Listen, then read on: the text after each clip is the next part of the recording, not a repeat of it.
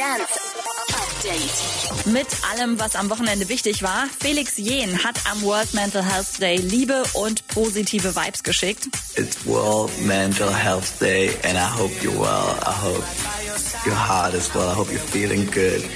And I just want to remind you to connect with yourself, to connect with Mother Earth. TikTok is fun, but go offline every now and then and enjoy life. Sending lots of love. Peace. Robin Schulz hat ein neues Projekt announced, das ausnahmsweise mal nix mit Grillen oder Musik zu tun hat.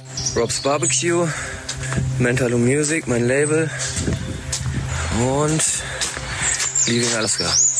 Das kennt ihr noch nicht. Leaving Alaska wird ganz offenbar sein eigenes Klamottenlabel. Mehr Infos gibt's leider noch nicht, aber ihr könnt ja schon mal auf Insta folgen, wenn ihr nichts verpassen wollt. Tiesto hat auf TikTok die Down to Business Challenge gestartet. Alles, was ihr dafür braucht, sind Joggingklamotten und einen schicken Anzug.